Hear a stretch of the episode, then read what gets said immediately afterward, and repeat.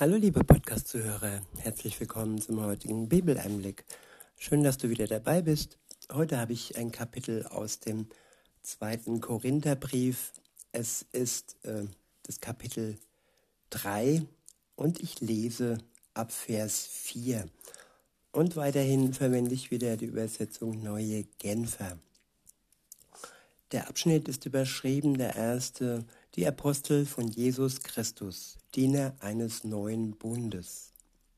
Ab Vers 4 heißt es, wenn wir mit, solchen, mit solchem Selbstbewusstsein vor unserem Dienst, von unserem Dienst sprechen, gründet sich das auf Christus und geschieht im Vertrauen auf Gott.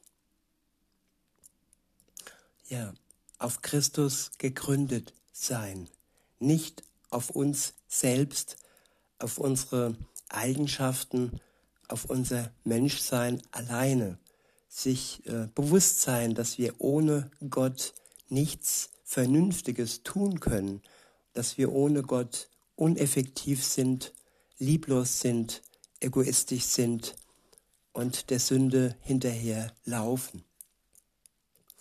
Weiter heißt es ab Vers 5, aus eigener Kraft sind wir dieser Aufgabe nicht gewachsen.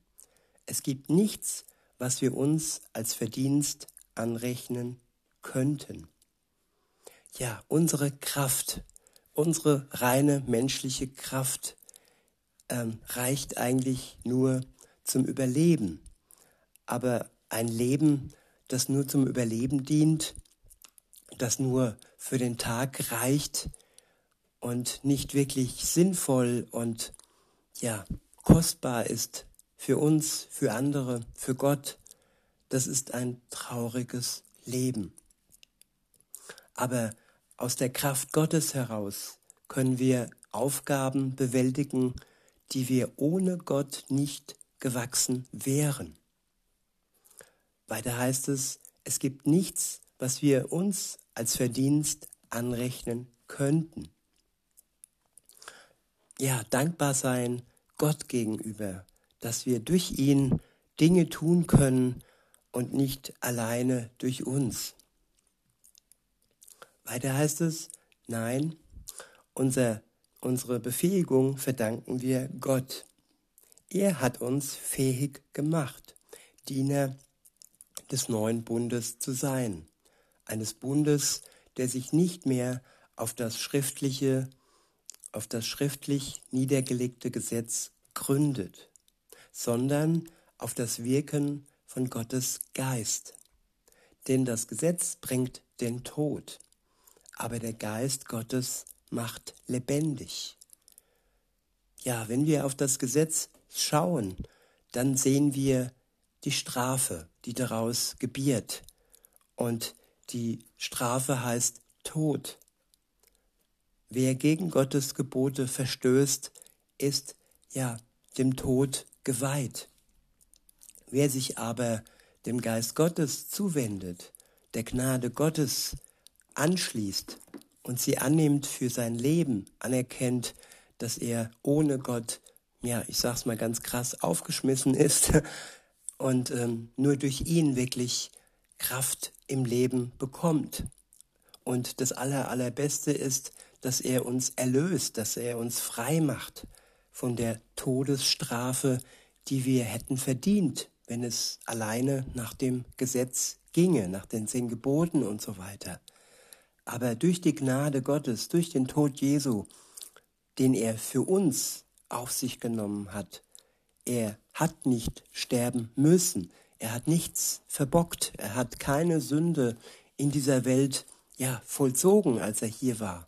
Dieser Tod, diese Strafe hat er nur für uns auf sich genommen, damit wir frei sein können und damit wir die Erlösung bekommen können.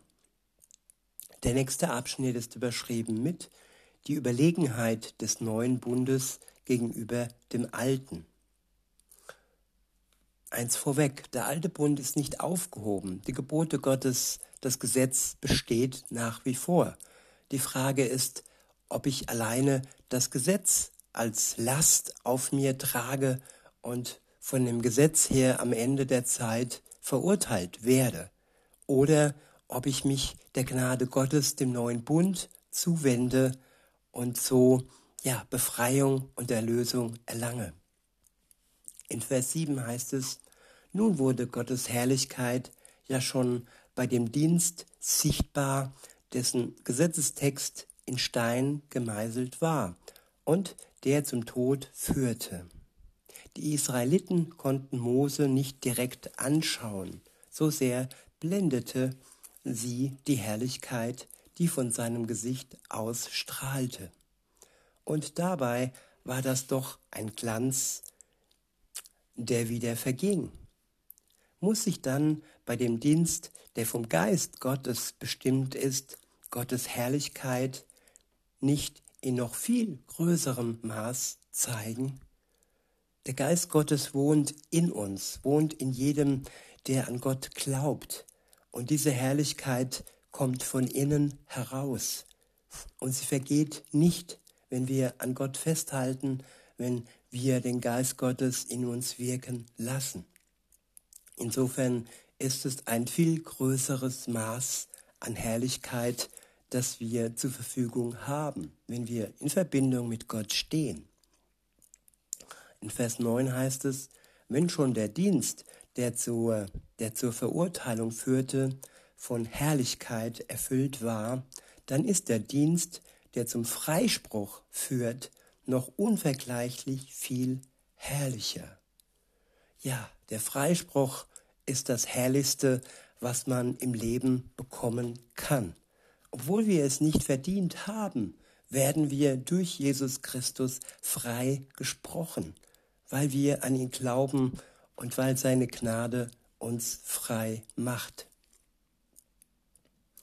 Weiter heißt es in Vers 10, ja, verglichen damit ist die Herrlichkeit jener alten Ordnung gar keine Herrlichkeit gewesen. So überwältigend ist die Herrlichkeit der neuen Ordnung.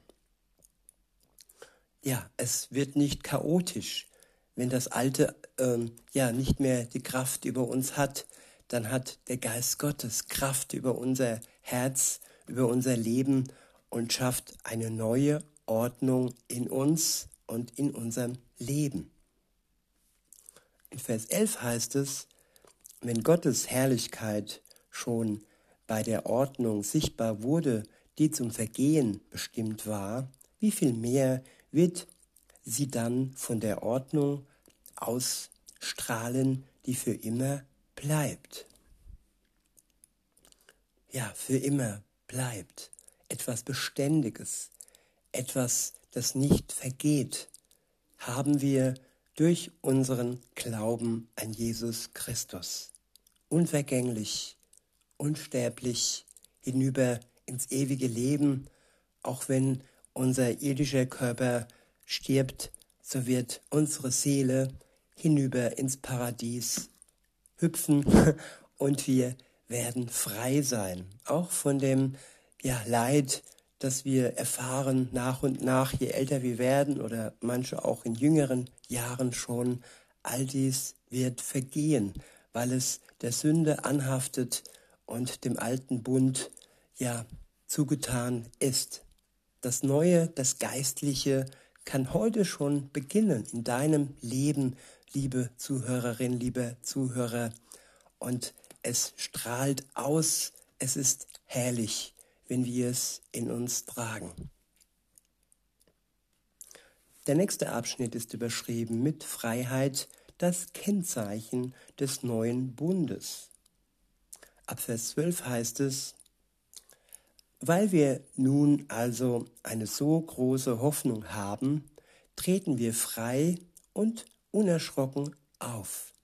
Ich wiederhole, weil wir nun also eine so große Hoffnung haben, treten wir frei und unerschrocken auf. Eine Hoffnung, die uns Gewissheit schenkt.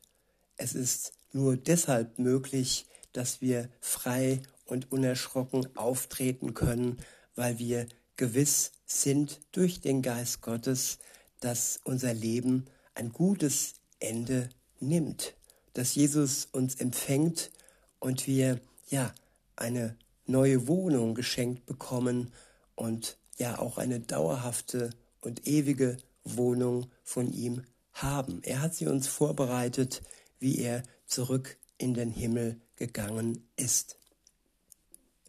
In Vers 13 heißt es, wir machen es nicht wie Mose, der sein Gesicht mit einem Tuch bedeckt, weil er nicht wollte, dass die Israeliten sich von dem Glanz auf seinem Gesicht fesseln ließen, einem Glanz, der doch am Ende wieder verschwand. Ja, er wollte nicht, dass sie sich an diesen Glanz gewöhnen, weil er am Ende doch wieder verschwand.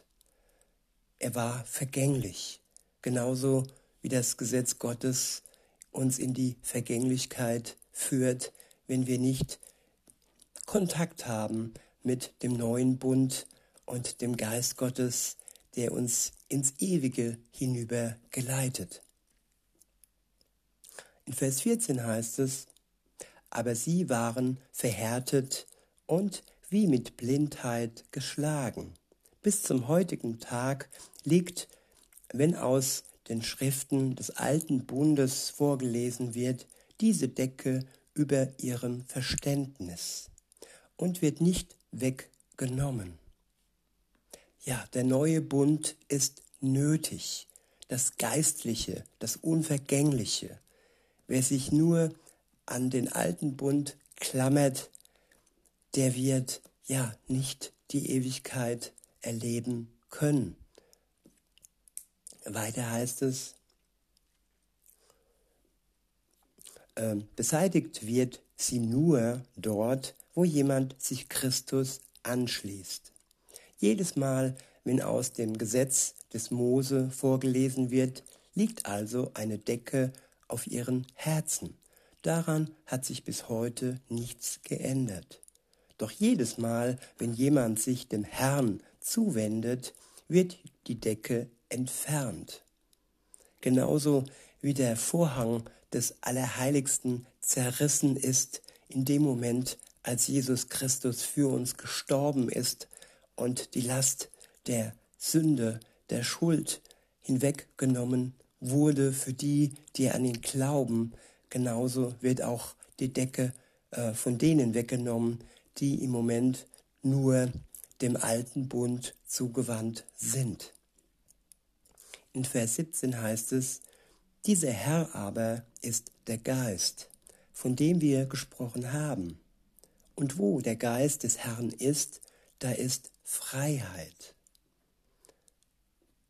Ja, wir alle sehen mit unverhülltem Gesicht die Herrlichkeit des Herrn.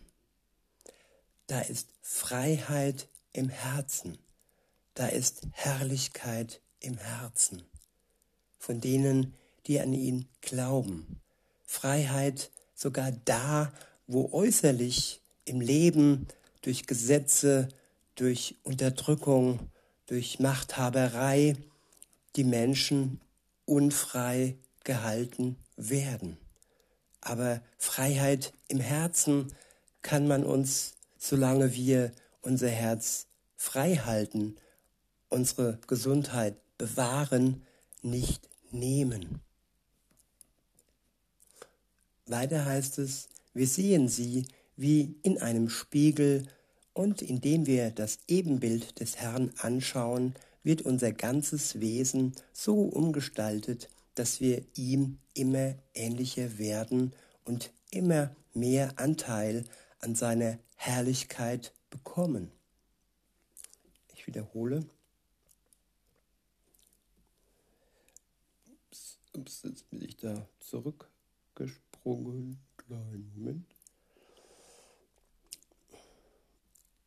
So, ab Vers 18 lese ich nochmal.